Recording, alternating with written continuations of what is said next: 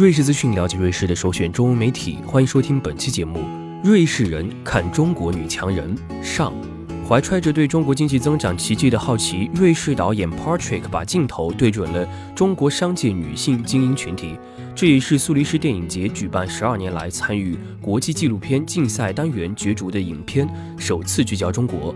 这个瑞士人还给予了作品一个独特的中国特色片名《妇女能顶半边天》。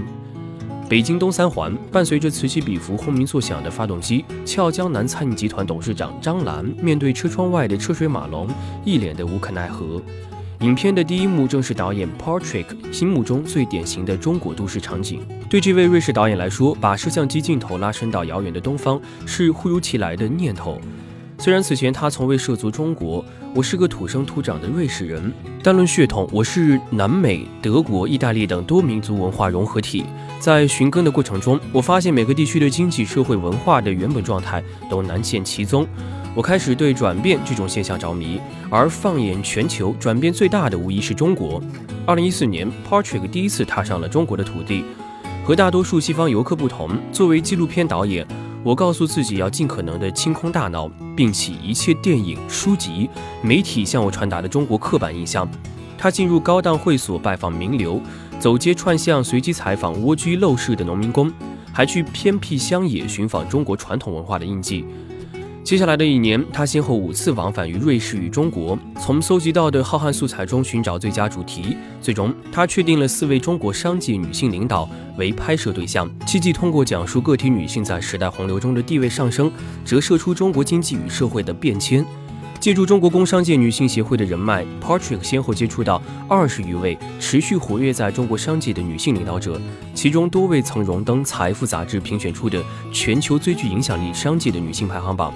最终，他选择了董明珠，格力集团董事长兼总裁张兰，俏江南餐饮集团董事长杨澜，阳光媒体集团董事长主席和周毅，IBM 大中华区副总裁兼首席市场官，作为这部纪录片的主角。在公众眼中，他们共同拥有的标签——中国商界成功女性。然而回首往昔，在时代变迁的洪流中，他们的起点和历程却有大相径庭。